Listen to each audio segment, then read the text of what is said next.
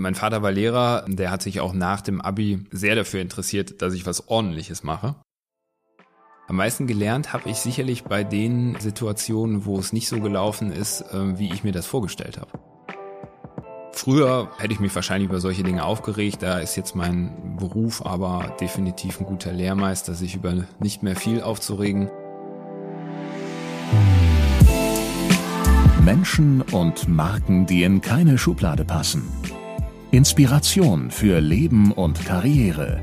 Das ist der Andersmacher Podcast mit Wirtschaftswissenschaftler, Model und Berater Dr. Aaron Brückner.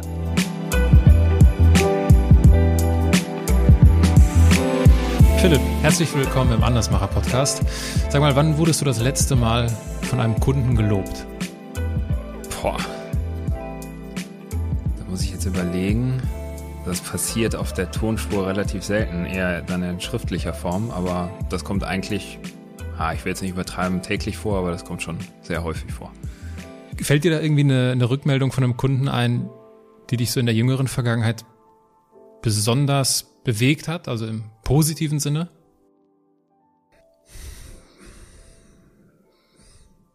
Na, ehrlich gesagt nicht. Aber das, also bewegend finde ich alle, denn es ist immer schön, wenn die Leute zufrieden sind und das macht einen dann auch glücklich, wenn man dann weiß, äh, dass ich einen guten Job gemacht habe. Aber könnte ich jetzt nicht so eine rausgreifen, weil wir wirklich doch relativ viele bekommen und halt auch das aktiv einfordern und von daher, ähm, ja, gute Frage.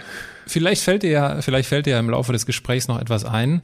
Wir werden auch früher oder später über genau dieses Thema sprechen, mhm. über das Thema Service und wie ihr eigentlich so mit Kunden umgeht und was da so eure Mission ist. Wir starten einfach mal ganz sportlich hier mit unserem Steckbrief. Dein Name? Philipp. Dein Alter? 33. Deine Heimat? In meinem Zuhause, weil das hat bei mir immer äh, einen hohen Stellenwert. Ähm, wahrscheinlich wäre jetzt üblicherweise ein Städtename gekommen. Aktuell Düsseldorf, bald Köln, früher mal Hamburg.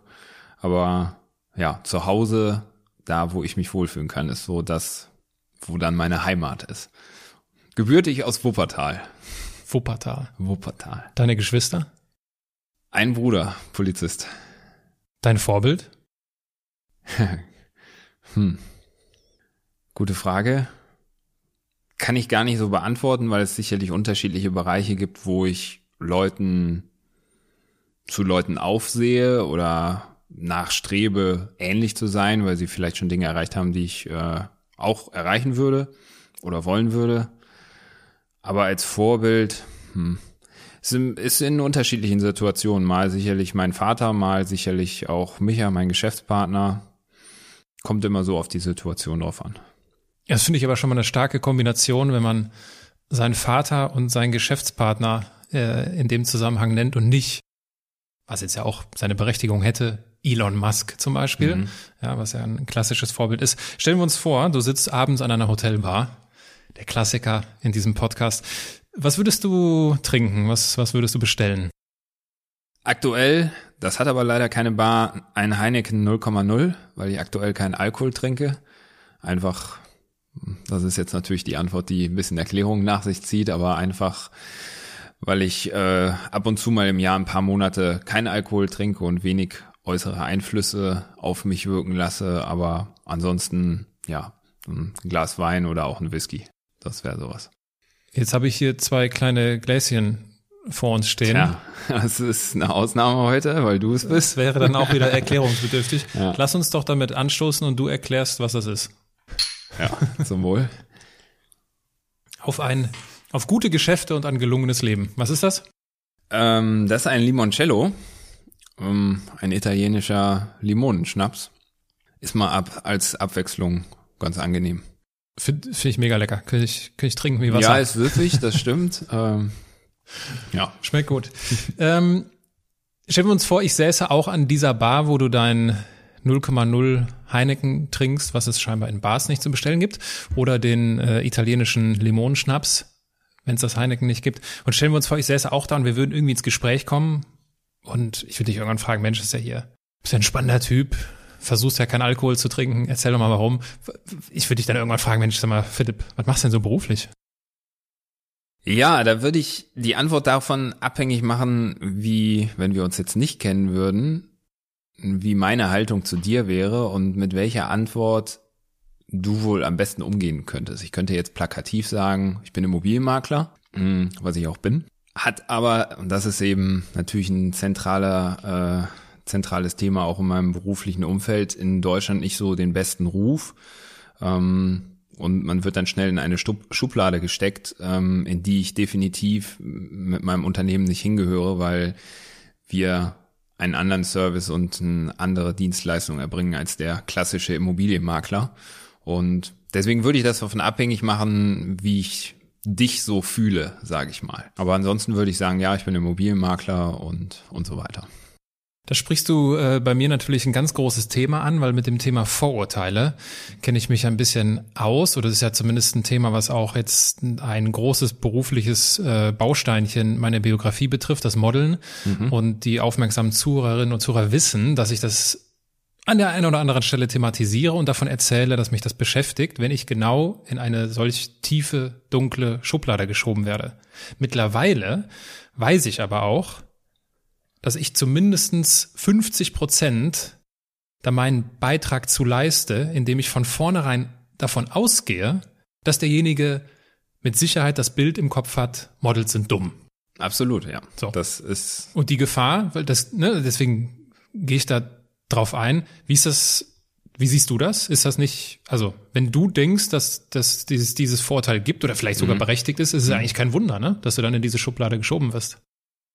Ja, absolut. Äh, ist absolut kein Wunder. Ähm, aber das hängt dann eben davon auch ab, ähm, wenn ich, wenn ich mich dazu entschließen würde, direkt zu sagen, ich bin Immobilienmakler, dann würde ich das auch mit vollem Selbstbewusstsein und ähm, voller Strahlkraft meinem Gegenüber dann mitteilen, damit er eben da alleine schon von dieser Schublade vielleicht noch mal ein bisschen zögert, äh, die dann direkt zuzumachen, weil er mich ja dann als Person erstmal kennenlernt und nicht als den Dienstleister, der in, ja, äh, zumindest Deutschland oft jetzt nicht die beste Dienstleistung erbringt. Was ist denn, was sind denn da so die gängigsten Assoziationen, die gängigsten Vorurteile, die da mitschwingen beim Immobilienmakler? Gut, man muss wissen, im Immobilienbereich, in den Städten wird sehr viel Geld verdient, Immobilien sind generell teuer. Ähm, für den Laien Immobilienmakler ist es sicherlich auch schnell verdientes Geld, weil es genügend ja Unwissende gibt, die verkaufen oder auch kaufen, die dann hm, ja gar nicht wissen, welche Art von Service eigentlich einen guten Immobilienmakler ausmachen würde. Und mm, da sind natürlich so dann so die ersten Assoziationen, ja, ähm, vielleicht unehrliche Menschen, dass man unehrlich ist, weil man eben nur am Verkauf orientiert ist und gar nicht am Wohl des ähm, Verkäufers oder Käufers. Ähm, ja, Geldhaie ist vielleicht sicherlich auch so ein Begriff, aber letzten Endes, ja, gibt's da relativ viele negative Assoziationen. Also ist da schon was dran an den Vorurteilen. Absolut. Also kann ich definitiv bestätigen, nicht nur aus der äh, Brille, dass ich natürlich auch meine Konkurrenten in Anführungsstrichen äh, beobachte, aber halt auch aus der Sicht eben eines Suchenden oder äh, Hauskäufers, ähm, der natürlich auch seine Erfahrungen mit Immobilienmaklern gemacht hat, die, tja, und da muss ich dann wieder sagen, 90 Prozent ähm, ja negativ sind. Ich glaube, so ein Klassiker ist so dieses, ähm, nach dem Motto, das ist ja, glaube ich, auch das, was du ansprichst. Also dieses ja, Makler verdienen zu viel, die schließen ja nur einmal die Tür auf. Genau, ja. Was denn, was würdest du jemandem entgegnen, der dir das vorhält an der Bar? Ja, das klingt immer so einfach und das ist halt auch immer nur das, was letzten Endes ein Käufer dann natürlich sieht. Ähm, wenn er eine Besichtigung gemacht hat, findet das Objekt schön, macht dann vielleicht nochmal eine zweite Besichtigung und ja, dann geht man irgendwann zum Notar, unterschreibt und irgendwann ist der Kaufpreis fällig und dann kommt auch irgendwann die Rechnung vom Makler. Ähm, dann fragt sich natürlich der Laie immer, okay, wofür ist jetzt ein in der Regel fünfstelliger äh, Betrag halt notwendig gewesen für den Makler und sieht aber eben nicht, was dahinter steht. Am Ende ist es eine Dienstleistung, die erbracht wird, genau wie ein Notar ein Büro hat, ähm, Mitarbeiter bezahlt, einen Kaufvertrag Entwurf erstellt, ähm, Telefonate führt, dafür studiert hat, etc. Ähm, ist das eben auch eine Dienstleistung beim Makler, der eben mit dem Verkäufer spricht, einen Preis äh, ermittelt, Verkaufsbroschüren erstellt, Fotos erstellt, ein Büro zu führen hat, all diese Dinge ähm, Mitarbeiter bezahlen muss, die eben halt für einen Dienstleister völlig normal sind. Ähm, und das muss natürlich, es ist natürlich eine Betriebswirtschaft, die da angestellt wird, natürlich auch irgendwo kostendeckend sein und letzten Endes regelt ja das Gesetz eben halt auch den Punkt, dass der Makler eine, dass, dass dem Makler eine Vergütung zusteht. Und ja, dadurch, dass aber die Dienstleistungsqualität bei den meisten Maklern eben so unterirdisch ist, muss man leider sagen, ist es halt so, dass äh, viele es dann natürlich ähm, nicht einsehen, dann so einen hohen Betrag zu bezahlen, was ich auch verstehen kann, weil klar, wenn dann, wenn man einen Handwerker beauftragt, der ein Fenster repariert und oder reparieren soll und das zieht hinterher immer noch, da ist man natürlich auch nicht bereit, was für zu bezahlen und so ist das halt ähnlich auch bei uns, dass eben viel viele Marktteilnehmer eben Dinge halt einfach nicht machen oder sehr ungenügend machen, auch noch unfreundlich sind. Ähm, und dafür zahlt man natürlich ungern dann eine Maklergebühr. Das ist in der Regel bei uns anders. Ähm, also wir haben mit all unseren Verkäufern und auch mit weitestgehend allen Käufern immer ein sehr gutes Verhältnis, so dass da auch auch zu 90 Prozent durchweg die Bereitschaft besteht, unsere Cottage auch in Anführungsstrichen gerne zu bezahlen. Keiner bezahlt ja gerne irgendwas. Ich meine, das ist ja dann so ein bisschen die Herausforderung, das ja auch dem Kunden zu erklären.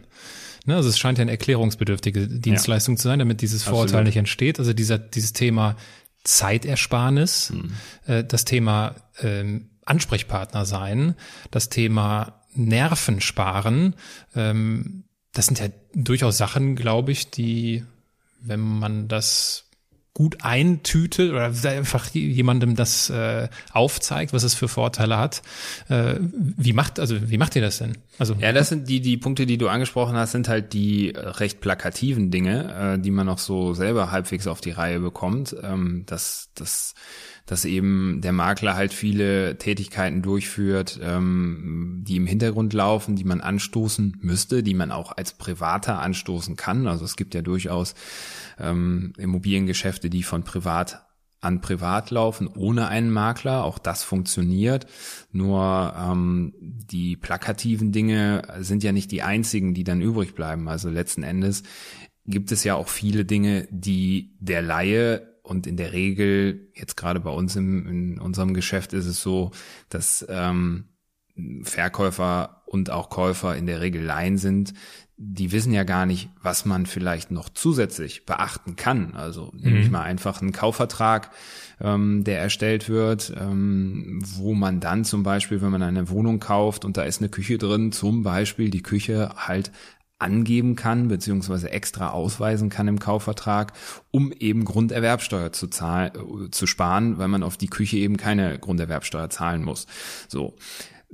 Im privaten Bereich, wenn man jetzt, sage ich mal, das Haus von der Oma geerbt hat und will es jetzt an den Nachbarn verkaufen und hat keine Ahnung davon, man ist sich aber über den Preis einig, ja gut, dann steht sowas eben nicht im Kaufvertrag und den Leuten geht halt Geld verloren was eben nicht notwendig ist, was natürlich ein Makler irgendwo erklären kann. Das ist jetzt nur ein kleines Beispiel, aber letzten Endes ist das eben Fachwissen, welches man auch selber eben als Makler äh, sich anlernen kann, studieren kann oder sonstiges, genau wie beim Rechtsanwalt, der eben sein, seine Juristerei lernt über Jahre, ähm, die er natürlich dann für Geld verkauft, in Anführungsstrichen, ähm, damit eben Leute besser durch Leben, durchs Leben gehen, geschützt sind bei Vertrag, bei Verträgen oder sonstiges. Und sowas macht ein Makler natürlich auch.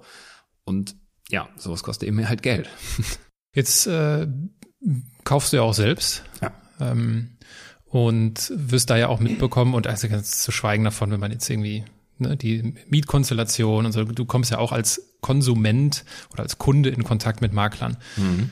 Du bist sicherlich schon mal einem Makler begegnet, wo du dir denkst, Alter, ja, absolut. in aller also, Welt. Ja. Was, was, was geht dir in dem Moment durch den Kopf? Ist das etwas, was dich wirklich so, also ich glaube, regt dich das so auf der einen Seite so auf, dass du sagst, hey, ich bin jetzt hier, ich bin Kunde, ich bin, ich bin unzufrieden damit? Oder ist das so ein, ach, ich sehe das eigentlich ganz entspannt, weil das macht meine Marktsituation irgendwie angenehmer?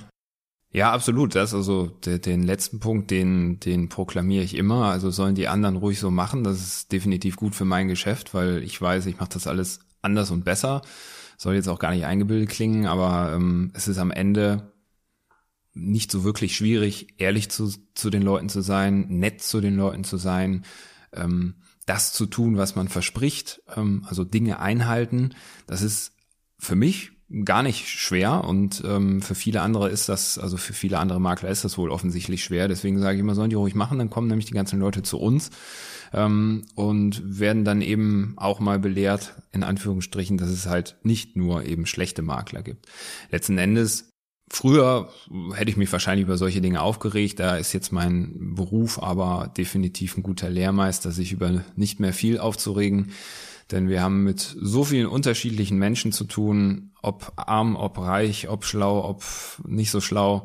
Ähm, Dumm wolltest du sagen. das ne, kann man sehen, wie man will. Aber es lehrt halt einfach im Umgang mit den Menschen. Und ich hatte gerade letztes Jahr noch äh, eine sehr, sehr schöne Besichtigung in Anführungsstrichen mit einer Maklerin, die halt absolut gar keine Ahnung von der Immobilie hatte.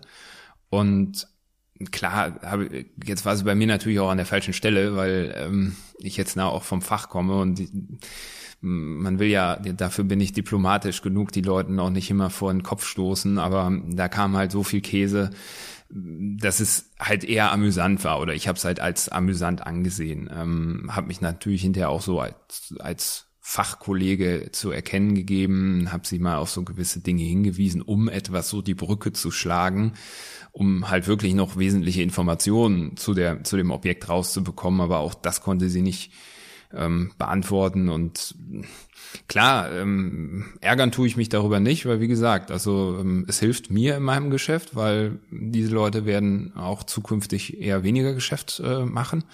Ähm, als Privatperson weiß ich, wenn ich da so einen Makler habe, dass ich mich halt auf das Objekt konzentriere und gucke, ist das das, was ich möchte oder eben nicht. Aber ja, aufregend tue ich mich darüber nicht mehr. Wie viel, wie viel Immobilien oder wie viel Immobilienmakler hm. steckte in dem siebenjährigen Philipp? In dem siebenjährigen Philipp, jetzt muss ich mal zurückspringen. Boah, wahrscheinlich gar nicht. Aber ich sag mal so, Makler, Makler sein ist ja, ist ja jetzt nur die Berufsbezeichnung. Ich meine, was mache ich als Makler? Ich ähm, verhandle zwischen Menschen. Ähm, ich erbringe meine Dienstleistung, indem ich fleißig bin und alles dafür tue, was eben zu einem Immobilienverkauf dazugehört. Aber in der Regel äh, ist die Interaktion mit Menschen sicherlich der wesentlichste Punkt ähm, meiner Arbeit. Und tja, als Siebenjähriger, ich kann mich ehrlich gesagt nicht so gut an meine Kindheit erinnern. Also schon, gibt natürlich immer was, aber so ich habe mich immer gut gefühlt, deswegen kann ich jetzt gar nicht so sagen, kann ich jetzt so gar nicht sagen, äh, als Siebenjähriger, ich weiß gar nicht, was ich mit sieben gemacht habe, das ist schon recht lange her. Kann, kann sicherlich, sicherlich das ähm, offenherzige ähm, und auch das Neugierige in die Welt gehen, ja, so das würde ich vielleicht mal so runterbrechen, so analytisch. Ich habe bei, ich hab bei LinkedIn bei dir habe ich gelesen, dass äh, ein Lehrer mal etwas zu dir gesagt hat, was ähm, es immerhin in deine LinkedIn-Profilbeschreibung geschafft hat. Ja, was war absolut. das? Ähm, ja, das, was du meinst, ist, dass ein Lehrer mir, ich glaube, es war irgendwo in der Oberstufe, auf die Frage hin oder auf die Aussage hin, dass ich ähm, Archi vorhabe, Architektur zu studieren, er gesagt habe, es sei eine brotlose Kunst. Gut, damals wusste ich, das war ein ähm, erster Gedanke, da wusste ich ehrlich gesagt auch noch nicht, was mich in einem Architekturstudium erwartet. Ich habe heute natürlich auch das eine oder andere Mal mit Architekten zu tun. Ich würde das bei denen, die ich jetzt kenne, nicht als brotlose Kunst beschreiben. Aber sicherlich war das jetzt so ein Punkt, der dann im Nachhinein, ne, in der Rückbetrachtung eben halt äh, jetzt zu dem führt, dass ich Immobilienmakler bin, natürlich irgendwie auch was mit Immobilien zu tun hat, mit Häusern zu tun hat, mit einem Zuhause zu tun hat. Was ich mir da damals drunter vorgestellt habe, vielleicht war es das.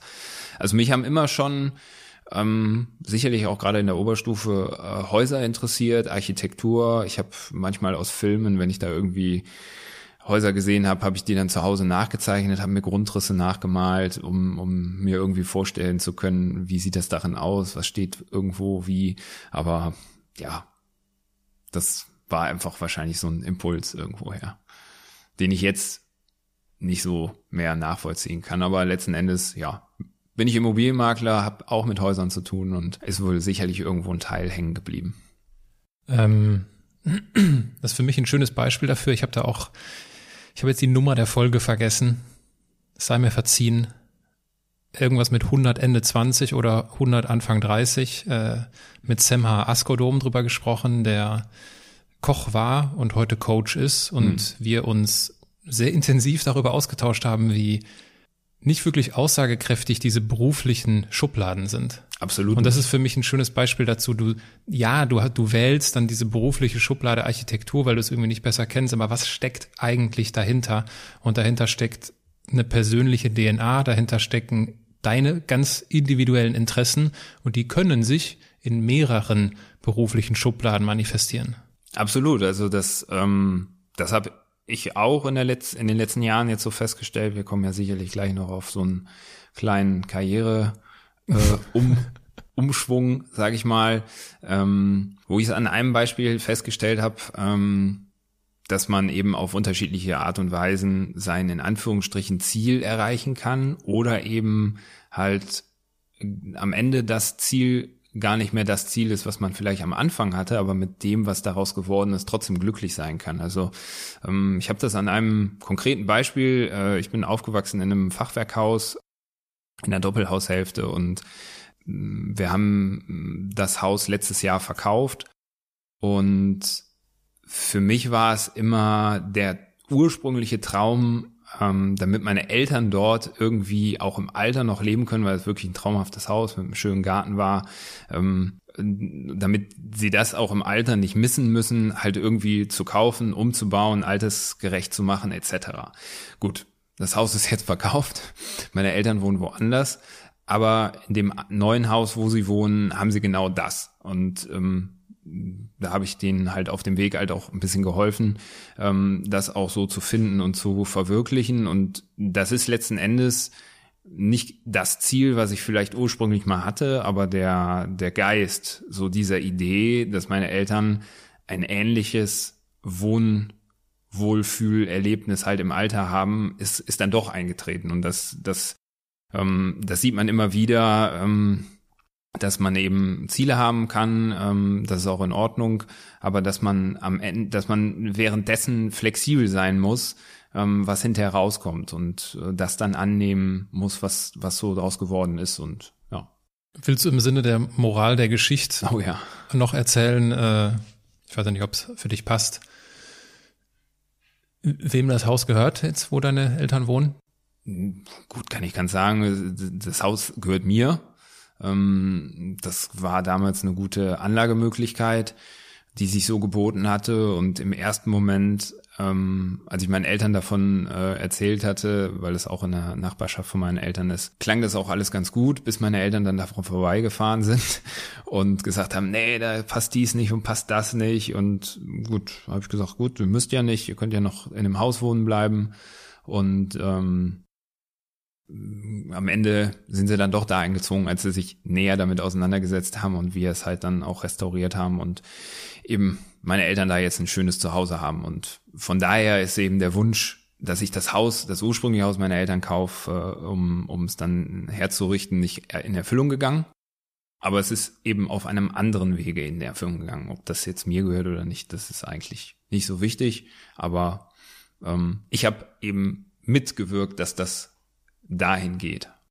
Ich finde, das gibt dem ganz nochmal so eine persönliche Note irgendwie. Deswegen, äh, deswegen sprach ich es an. Äh, jetzt hast du ja dann, äh, irgend, du hast Architektur studieren wollen. Angeblich eine brotlose Kunst, die es nicht lohnt, weiter zu verfolgen. Du hast dann irgendwann Abitur gemacht.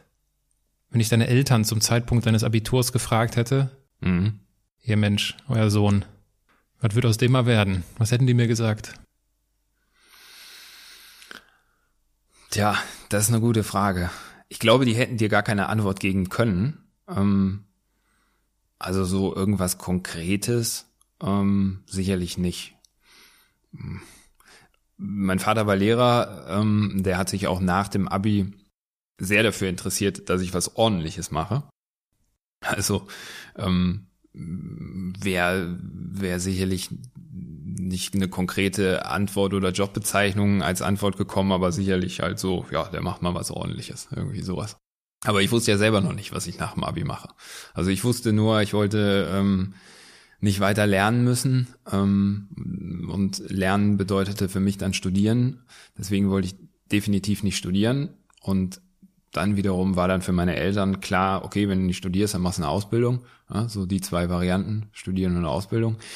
Ist jetzt aus einem Beamten äh, Elternhaus auch nichts Verwerfliches und hat auch, hat auch, hat ja auch nicht geschadet. Also wobei noch nicht mal so das Lernen in der Schule das Schlimme war, sondern ähm, eher die Lehrenden. Also ähm, es ging mir eher gar nicht so um den Stoff, der mir vielleicht keinen Spaß gemacht hat. Also klar hat man so seine Favorites gehabt, aber eher darüber, wie wird einem das Wissen vermittelt. Und das fand ich in der Schule nie optimal, außer bei den Lehrern, die mich gut fanden und die ich auch gut fand. Da ging es dann natürlich auch leichter von der Hand.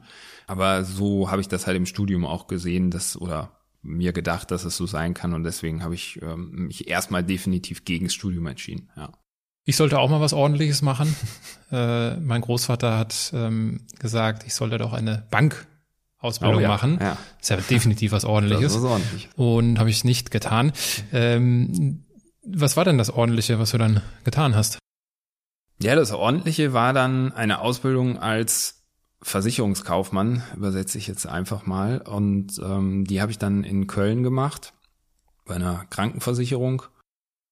Und ja, habe dann da zweieinhalb Jahre die Ausbildung gemacht und habe aber dann schon während der Ausbildung festgestellt, weil man dann ja auch verschiedene Bereiche so kennenlernt, okay, wo kommt man so nach der Ausbildung hin und was ist da so die Tätigkeit und vor allen Dingen, wie arbeitet man?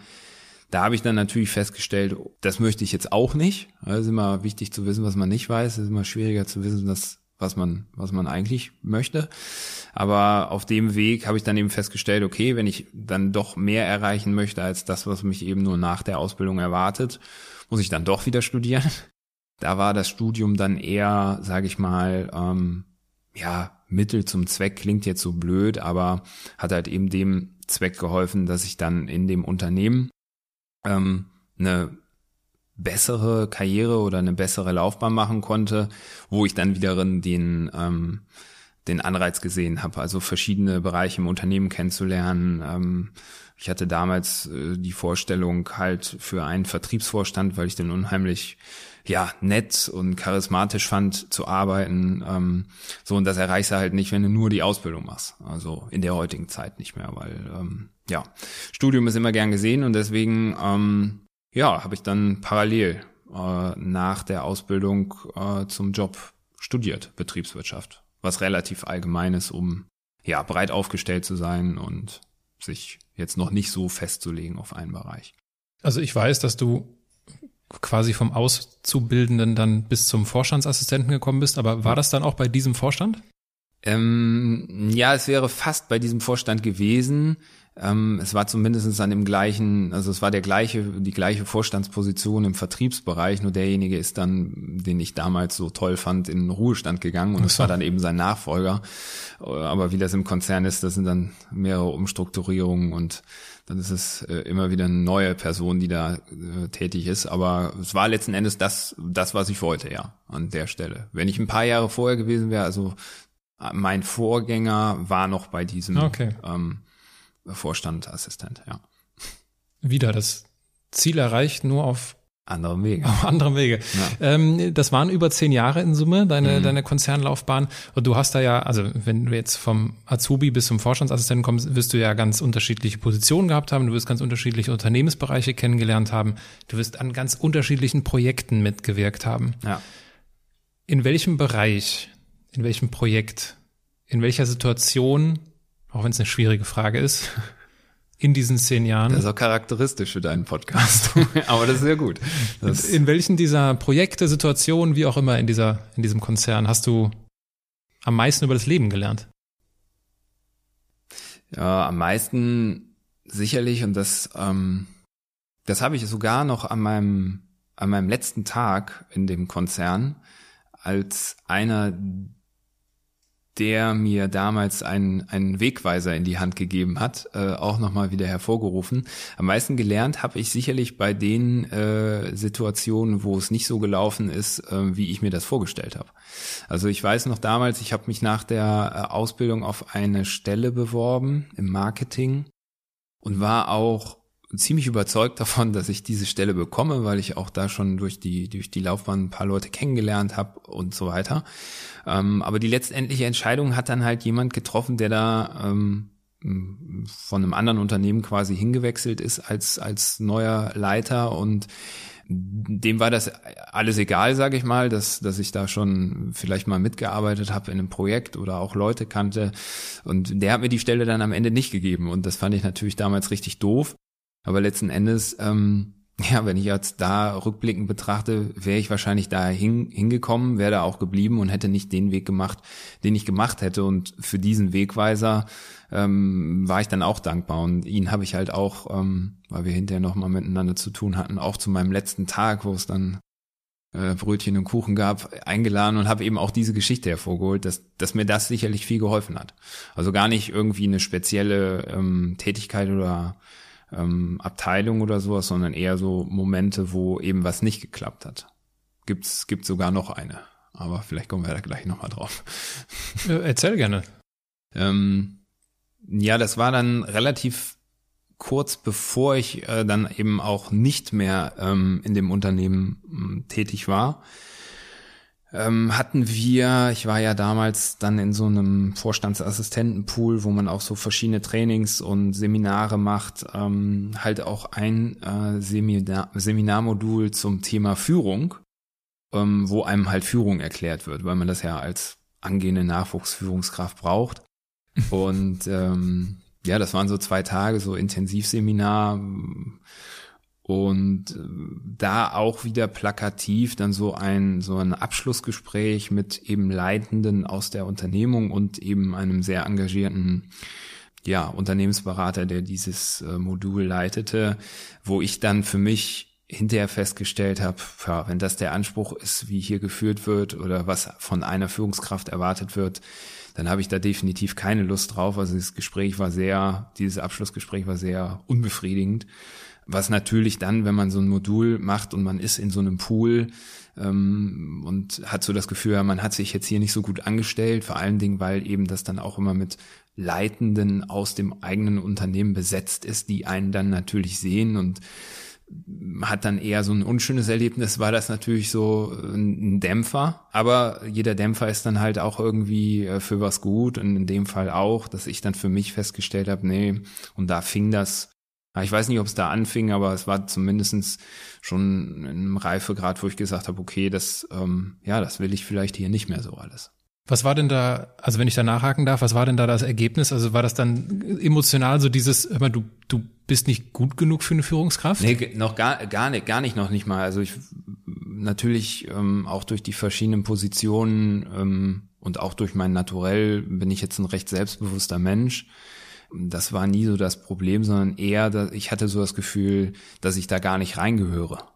So dass die Rolle, die man da als Führungskraft sieht, die halt irgendwie auf dem auf dem Zehn-Punkte-Plan vorgeschrieben ist, wie eine Führungskraft sein soll, da habe ich mich überhaupt nicht wohlgefühlt, sondern ich war einfach ich selbst und wurde dann in Anführungsstrichen kritisiert für Dinge, die aber mein Selbst ausmachten und das war dann, ist dann natürlich höchst unbefriedigend, wenn man von einem gesagt bekommt, du machst XY und äh, gefordert ist aber so und so und dieses XY ist aber, bin ich aber selbst. Ja. Hast, du ein, hast du ein konkretes Beispiel ja, für ich XY? Überleg, ich überlege gerade schon, ähm, es, es war, es war, da gibt's ja dann, wir haben da so verschiedene Fallbeispiele äh, gemacht und es ging halt darum, einem Mitarbeiter eine Tätigkeit ähm, aufzugeben, die er noch machen sollte, wissentlich, dass er aber familiäre Verpflichtungen hatte. Mhm. Und da war, ich bin halt auch das vielleicht jetzt für gut für meinen heutigen Beruf und ich bin halt an diese Situation sehr empathisch rangegangen und habe versucht, ähm, es auf der emotionalen Ebene dem Mitarbeiter beizubringen, also das ist jetzt natürlich meine Wahrnehmung. Die außen herum haben das vielleicht ganz anders gesehen, wie ich es äh, gehandelt habe. Aber ähm, es war dann am Ende so, dass mir angekreidet worden ist, dass ich es quasi in Anführungsstrichen nicht hart durchgesetzt habe, mhm. ähm, weil ich ja eben Führungskraft bin. Äh, und ja, ähm, das ist aber eben nicht meins. Na, ähm, jemanden jetzt hart zu sagen, gerade Mitarbeitern, ähm, tu dies, tu das. Also, weil ich, und das vielleicht halt auch ähm, eine, ne Sache, die ich gelernt habe, dadurch, dass ich quasi in dem Unternehmen von klein oder von unten bis nach oben alles gesehen habe und genau auch weiß, wie der kleine Sachbearbeiter in Anführungsstrichen halt tickt und wann er auch zumacht. Und da war dann eben halt mein, meine Ant, äh, Antwort darauf, okay, ich muss ihn emotional, persönlich muss ich ihn abholen weil das ist meine Überzeugung, damit ich ihn für mich gewinne und das, was ich halt vorhabe oder das, was er machen soll, ähm, und nicht eben das äh, knallharte Auferlegen, so du machst das jetzt. So und dafür, ich glaube, so in etwa war diese Situation, dafür gab es dann halt in Anführungsstrichen Minuspunkte. So, und das, ja. das, das hat sich halt für mich überhaupt nicht richtig angefühlt. Zumal du ja auch du sprachst gerade in, in Anführungsstrichen, das ist ja nicht, nicht, nicht despektierlich gemeint, der kleine Sachbearbeiter, ja, ja, absolut der du ja auch mal warst. Genau. Ne? Ja. Deswegen hast du ja wahrscheinlich auch den Versuch unternommen zu sagen, okay, äh, ich gehe hier einen anderen Weg. Aber dann äh, muss ich ja sagen, dann haben die ja, also, dann haben die ja recht gehabt. Dann bist du ja keine passende Führungskraft für solch eine Organisation. Für solch eine Organisation sicherlich nicht, richtig. Ja.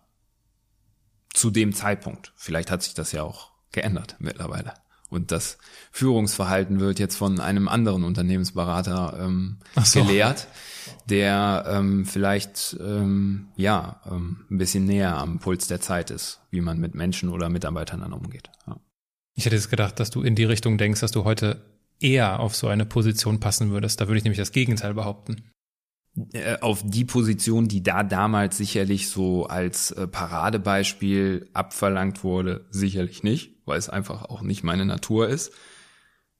Auf die aktuelle Situation aber auf jeden Fall, weil ich in meinem beruflichen Umfeld ähm, halt feststelle, gerade bei einem so ähm, oft erklärungsintensiven Thema wie Immobilien und alles, was dazugehört, dass man, gerade weil es da auch um viel Geld geht, die Leute unbedingt äh, auf der persönlichen Ebene abholen muss. Weil äh, das ist sicherlich eine Sache, die äh, auch eine große Herausforderung ist. Man kann halt den Leuten nicht einfach mal knallhart sagen, was Sache ist, weil sie dann nämlich zumachen, Verkäufer nicht verkaufen, Käufer nicht kaufen und dann sagen, der Makler ist ein Vollidiot. Zu Recht. Und deswegen geht das eben so nicht. Und deswegen haben wir eben da auch einen anderen Ansatz. Ja. So, wir kreisen jetzt ja schon die ganze Zeit drum herum. Wir haben jetzt schon über äh, euer Immobiliengeschäft gesprochen. Rutkowski Haag heißt es übrigens. Ich glaube, das haben wir noch gar nicht, das ja. haben wir noch gar nicht genannt. Äh, Rutkowski Haag und wir haben die ganze Zeit jetzt von der über zehnjährigen Konzernkarriere gesprochen und der ein oder andere, die ein oder andere wird es mitbekommen haben, du arbeitest nicht mehr äh, oder es, es ist etwas passiert, dass du nicht mehr in diesem Konzern arbeitest. Wodurch hat sich das bemerkbar gemacht? Dass du sagst, nee, mein, das ist jetzt nicht mehr, mhm. das ist nicht mehr meine berufliche Heimat, dieser Konzern. Ja, das waren sicherlich viele solcher dieser Momente, die ich gerade beschrieben habe. Gibt sicherlich noch andere. Ähm, die einen sind lauter, die anderen leiser, aber grundsätzlich wurde ich halt auch so etwas in die Ecke gedrängt, muss man sagen. Als ich in meiner vorletzten Station in Hamburg war, war gab es wieder eine Restrukturierung, ähm, wo dann eben auch die Position, die ich vielleicht danach der Vorstandsassistenzzeit ähm, hätte bekleiden können, dann so auch nicht mehr verfügbar war, ähm, so dass dann eben ich mich natürlich auch neu orientieren musste. Was mache ich jetzt? Ähm, jetzt mm, war ich in Hamburg doch relativ alleine. Ähm, erstmal, weil ich nicht da wohne, auch nicht einen großen Freundeskreis hatte, ähm, halt auch viel geschäftlich unterwegs war dann und auch nie so wirklich mm, ja irgendwie ein, ich habe zwar meinen Stammfreundeskreis, mit denen ich auch über die Dinge spreche, die so äh, so im Leben abgehen, aber ähm, ja, dafür blieb halt auch oft keine Zeit. Also gab es dann, daran erinnere ich mich halt Momente, wo ich dann in Hamburg alleine war, also Hamburg ist super Stadt, nichts dagegen, aber wo ich mir dann halt überlegen musste, okay, was mache ich denn jetzt eigentlich? Und mir dann halt für mich alleine überlegen musste, wo will ich denn hin, ähm, wie komme ich da hin? Und natürlich dann auch so ein paar Dinge in Frage gestellt habe. Ähm, weil wenn man dann wieder auf der grünen Wiese in Anführungsstrichen anfängt, zu überlegen, okay, wo möchte ich denn jetzt in dem Unternehmen hin, weil so gesehen an der Stelle war ich schon recht weit oben, ohne Führungsverantwortung, aber ich habe zumindest in der obersten Riege gesehen, was man wie wo machen kann. Habe aber auch da festgestellt, dass nicht alle Positionen, die ich da gesehen habe von verschiedenen Berichtsebenen, unbedingt das waren, was ich hätte machen wollen, weil ja, es einfach nicht zu mir gepasst hätte. Deswegen war ich ganz glücklich, dass ich dann ja, nach Düsseldorf gekommen bin, da in einem Projekt mitgearbeitet habe und auch wieder sehr selbstständig arbeiten konnte. Das hat sich für mich herausgestellt, dass das schon wichtig ist für mich, selbstständig zu arbeiten, gar nicht groß jemand zu haben, der mir sagt, was ich tun soll. Nicht, weil ich da nicht gerne was annehme, sondern ähm, ich gerne einfach meine eigenen Ideen umsetze. So, und das war dann, das war dann halt so ein Moment, ja, wo ich mir dann halt überlegen musste, was möchte ich machen. Und da habe ich natürlich viele Momente dann so Revue passieren lassen und mir überlegt, okay, ja, ähm, macht das generell noch Sinn? Ähm, und wenn nein, wie kann ich da ähm, herauskommen? Und da spielt dann eben auch ein bisschen Glück immer hinein. Jetzt war es so, dass wieder eben eine Restrukturierung anstand und ich vorher nie, nach zehn Jahren denkt man ehrlich gesagt nicht daran, das Unternehmen zu verlassen, in dem man äh, groß geworden ist. Aber dann halt auch in einem Gespräch ganz zufällig mit einem alten Kollegen festgestellt habe, ja, okay, gut, ich, ich kann ja auch das Unternehmen verlassen mit ein paar guten äh, ja, Modalitäten, um erstmal sich über Wasser halten zu können und dann nochmal neu aufsetzen zu können, zu überlegen, was möchte ich jetzt machen. Und das habe ich dann genutzt. Also Modalitäten im Sinne von Abfindung. Genau, äh, Abfindung, äh, Freistellung und ja. Jetzt könnten natürlich Leute sagen, ja gut, das ist natürlich auch ganz der einfache Weg. Ich meine, du, du nennst es Glück. Äh, mhm. du, du, ja, so, so absolut. respektierst ja auch diese, diese besondere Situation. Hättest du den Sprung ohne Abfindung gewagt? Also, ähm, muss ich sagen, nein, wahrscheinlich nicht, weil äh, auch, auch wenn es diese Abfindungsmodalitäten gab, ähm, gab es diverse Male, wo ich in irgendeinem Hotelzimmer dann gelegen habe und mir gedacht habe, als ich so diese Gedanken hatte, kannst du nicht machen, was willst du denn machen? Äh, stehst auf der Straße. Also das Geld war gar nicht so im Vordergrund. Also oder zu wissen, okay, ich habe jetzt erstmal äh, ein paar Monate Ruhe und muss mir nicht überlegen, wie kommt jetzt das Geld fürs für den Strom rein oder so, ähm, sondern eher einfach in Anführungsstrichen die Perspektivlosigkeit, was will ich denn überhaupt machen? Und davor hatte ich dann größeren Respekt. Sicherlich hat dann im, am Ende alles dazu so beigetragen, dass ich dann gesagt habe, okay, ich gehe dieses Wagnis ein ohne Abfindung schwer. Wahrscheinlich, ja, wahrscheinlich nicht. Ja, aber sollte eben so sein. Und dann muss man halt, wenn so ein, so ein Moment kommt, muss man halt die Chance auch ergreifen. Weil hätte ich im Nachhinein, ähm, also ich hätte ja auch sagen können, na, ich beiß jetzt nochmal die Zähne zusammen, ist ja alles gar nicht so schlimm. Also wie gesagt, es gab auch in der, in der letzten Zeit dann ziemlich viele Momente, wo es halt nicht so geil war. Und ähm, wo ich mir dann heute auch da sagen können, ja komm, warten mal ab, bis die Restrukturierung vorbei ist und sich hier alles wieder neu geordnet hat und ähm, dann wird schon wieder alles gut. Äh, hätte ich mich dann entschieden zu gehen, weil ich dann äh, definitiv festgestellt hätte, äh, das ist hier nichts, dann wären die Karten sicherlich schlechter gewesen. Und deswegen bin ich da sehr dankbar für. Ja, ich glaube auch, dass wir zu glücklichen Situationen oder zu solchen Fügungen definitiv auch Ja sagen müssen. Absolut. Also nur weil es diese ja. Fügung gibt, heißt das nicht, dass das alles easy locker läuft. Äh, kommen mir da ja auch ein paar Situationen aus meinem Leben hoch. Das Ja sagen gehört dazu. Die Verantwortung ja. tragen wir.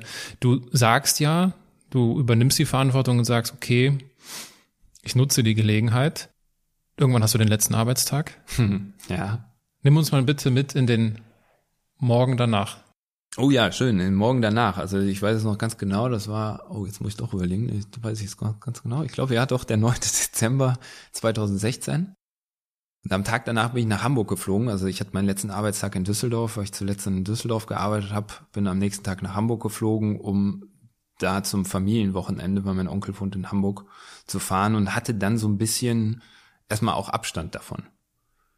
Nehme ich vielleicht lieber, um deine Frage zu beantworten, die Woche danach, so verrückt das klingt, ähm, ich will gar nicht so sagen, dass es eine Befreiung war, aber die Zeit danach hat mir sehr schnell gezeigt, dass es eine Bestätigung ist, dass es genau das Richtige war, dass ich das so mache.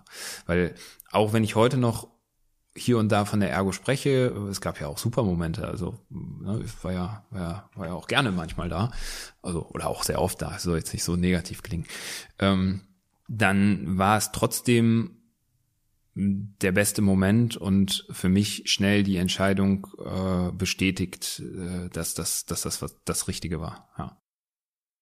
Jetzt, ich stelle mir das so vor, ich stelle mir das so vor, dass sich das so anfühlt wie so ein riesen, mega krasser Urlaub. Also, mhm. dass man so gefühlt so, okay, krass, ich habe jetzt einfach mega viel Urlaub. Mhm. Aber ein Urlaubsgefühl lebt ja ganz stark davon, dass es begrenzt ist. Ja, ich habe jetzt zwei Wochen, drei mhm. Wochen, vier Wochen, das ist schon viel Urlaub. Und dieses, dieses, dieses gehypte Gefühl, geil, ich bin im Urlaub, lebt von dieser Grenze. Irgendwann ist wieder Schluss mit Urlaub. Ja. Wie, wie kann ich mir das gefühlt vorstellen? Wie fühlt sich dieses, äh, wir können das Sabbatical nennen, wie fühlt ja. sich das an, in so ein Sabbatical zu gehen? Ist das so ein Urlaubsgefühl oder liege ich da falsch? Ja, absolut. Erstmal war es sicherlich ein Urlaubsgefühl, weil ich bin dann auch erstmal, also nicht direkt, aber kurze Zeit später auch erstmal in Urlaub gefahren. Ich wollte immer mal nach New York und ich, das war ja, da bin ich 30 geworden und habe mir gedacht, okay, keine Ahnung, irgendwann hatte ich mal so den Gedanken, ja, mit 30 sitze ich auf dem Empire State Bildung und feiere meinen Geburtstag. Sicherlich ist das dann so ein Urlaubsgefühl, gerade weil ich in der ersten Zeit gar nicht wusste, was ich machen sollte, auch noch wirklich bewusst keinen Plan hatte, ähm, um mir das auch offen zu halten. Und ja, letzten Endes irgendwann habe ich dann aber trotzdem so eine innere Unruhe in Anführungsstrichen wieder gehabt, weil ich weiß, ich will irgendwas machen. Also ich wollte nicht endlos Urlaub machen und ähm, ja, von daher habe ich dann irgendwann angefangen, mir Gedanken zu machen, was ich eigentlich machen will. Was hat dir denn auf diesem Weg nicht, nicht irgendeinen Weg, sondern deinen Weg zukünftig zu finden. Was hat dir da geholfen? War das irgendwie Videos, Bücher? Mhm. Bist du auf ein Seminar spaziert? Woher weißt du das? naja, also ich habe äh, diverse Dinge dahingehend unternommen. Sicherlich fing das Ganze auch schon ein bisschen früher an. Also sicherlich, als ich schon in Hamburg war, so mit diesen Themen, wer bin ich, was kann ich? Ähm, ähm, klar, habe Bücher gelesen, ähm, habe habe ein Seminar gemacht zum damaligen Zeitpunkt, ähm, hatte aber auch immer schon so hin und her Reisen in, in Städte, um einfach dort mich einfach mal auf das Fremde einzulassen und ähm, ja, mal ein bisschen mehr in mich hineinzuhören und herauszufinden, wie ticke ich denn so. Und da hat mir sicherlich vieles geholfen dabei, um zu festzustellen, wer ich bin und was ich dann am Ende so machen möchte. Gab es einen Aha-Moment? Keinen, der nicht jetzt irgendwie so. Hm. Also setzt sich halt immer alles aus vielen kleinen Bausteinen zusammen und nichts, wo ich jetzt sagen würde, okay, das ist jetzt der Moment und jetzt ähm, ziehe ich daran alles auf. Nee. Und wenn du von den Büchern, die du gelesen hast, mhm. nur eines an dieser Stelle empfehlen könntest, welches, wär, welches wäre es? Eines ist sicherlich schwierig, aber das plakativste, was mir von den Inhalten immer am meisten im Gedächtnis bleibt, ist sicherlich äh, der Mönch, der seinen Ferrari verkaufte, ähm, oder so heißt das, weil da ziemlich viele ja gute gute Worte drin sind. Und sicherlich auch die Geschichte. Also jeder, der es gelesen hat, ähm, weiß, dass es da um einen erfolgreichen Anwalt geht, der einen Herzinfarkt hat und dann eine Reise ins Innern macht, um dann festzustellen, was es alles noch Schönes auf der Welt gibt. Und ähm, da konnte ich mich natürlich irgendwie so ein bisschen mit identifizieren, weil ich eben auch stark im Berufsleben eingespannt war, ähm, erfolgreich war ähm, und dann eben halt einfach ohne Herzinfarkt einfach mal zu überlegen, was will ich eigentlich? Und da waren viele Inhalte drin, die, die ich für mich als wahr anerkenne und danach versuche auch zu leben. The Monk Who Sold His Ferrari. Genau. Robin Sharma, ne? Genau, Robin Sharma. Ganz groß. Wirklich, äh, die, äh, äh, ich schließe mich dieser Empfehlung äh, an. Jetzt ist es natürlich so, okay, zehn Jahre Konzern, Versicherung, hm. heimliche Passion für Zuhause und gegebenenfalls auch Immobilien. Der Schritt raus, der dir leichter gemacht wurde, du aber auch dazu Ja gesagt hast. Ja gut, jetzt kannst du ja tausend Sachen machen. Also Absolut, ja. Wie, wie hat sich der Kreis dann geschlossen zum Thema äh, Architektur ist doch nur eine brotlose Kunst? Ja, also ähm, man kann definitiv ganz viel machen. Ich hatte auch ganz viele wirre Ideen, ähm, oder wirre noch nicht mal, aber Ideen, die mir einfach so in den Sinn gekommen sind. Ich hatte überlegt, eine Bar aufzumachen, weil ich halt ähm, natürlich gerne auch mit Menschen, aber gerne Menschen irgendwie ähm, bewirte. Du kennst das. Ich lade immer gerne Freunde ein, koche für die. Ähm, das war sicherlich so ein äh, so ein Wunsch, den ich schon auch vielleicht so als Kind, wenn ich jetzt nochmal so drüber nachdenke, halt ein Restaurant zu haben oder sowas hatte. Ähm, dann war sicherlich eine Überlegung, rumzureisen, ähm, einfach noch mehr von der Welt zu sehen, auch alleine rumzureisen.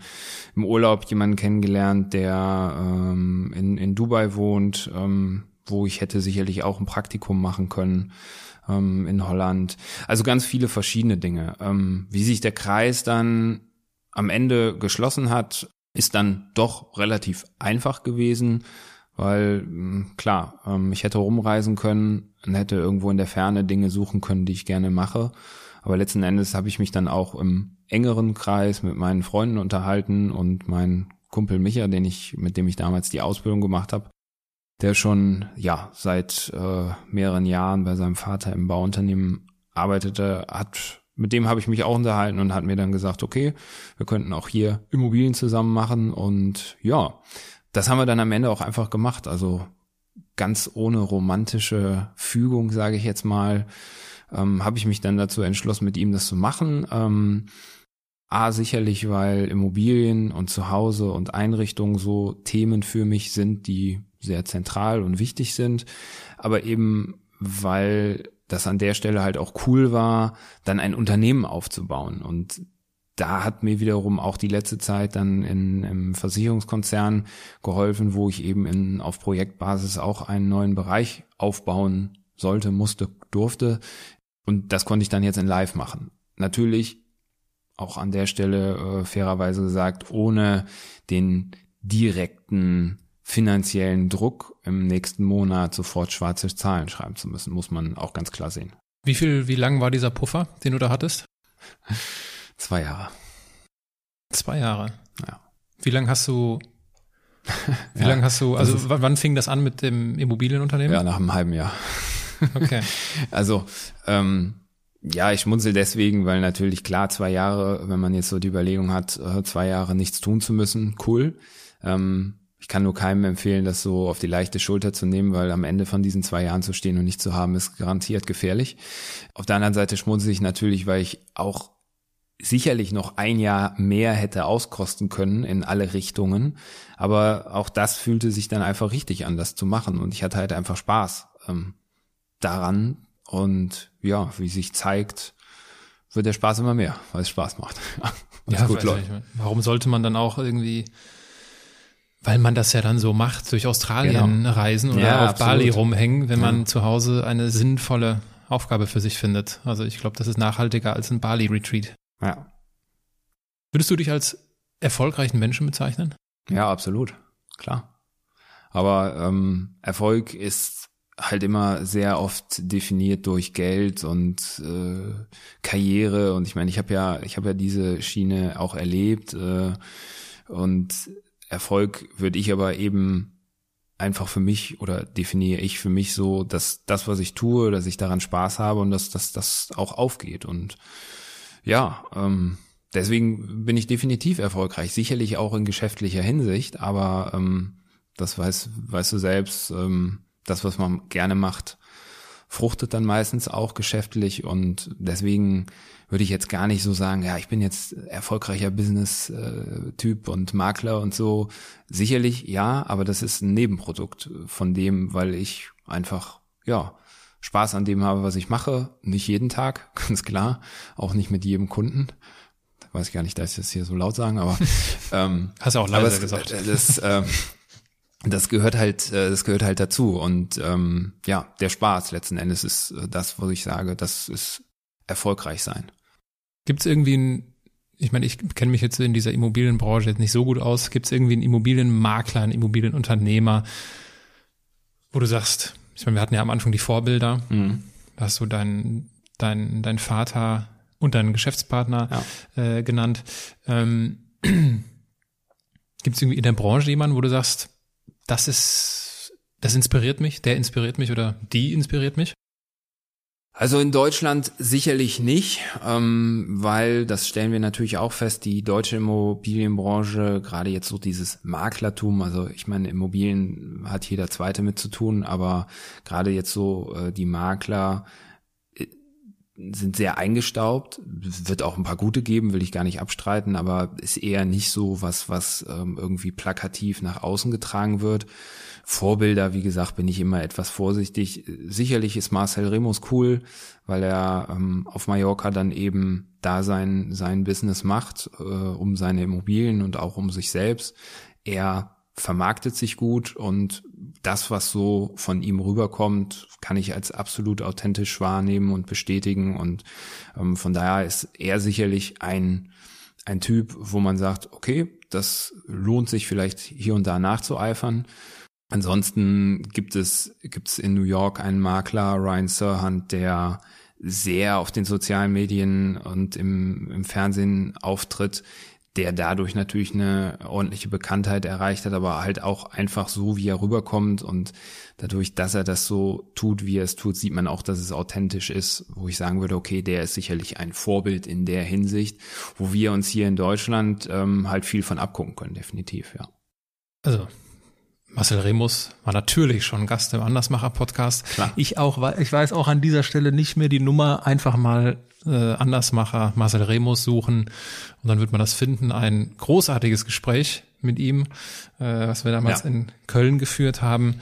Äh, jetzt, wo du Ryan Serhant ansprichst, wir werden heute nicht darauf eingehen, dass du der Lieblingsmakler auf TikTok bist.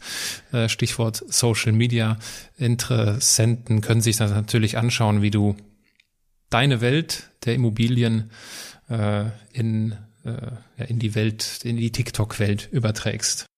Du eiferst äh, dem Remus, dem Marcel und äh, Ryan Sirhand nach und ich eifere gerne den ganzen Gesprächen, die ich schon geführt habe in diesem Podcast nach und komme damit zur letzten Rubrik. Das sind die Halbsätze. Schau vorbei. Das Schöne vergeht immer wie im Flug. Du kennst das, du kennst das Spiel. Ich lese dir einen Satz vor und du beendest ihn spontan.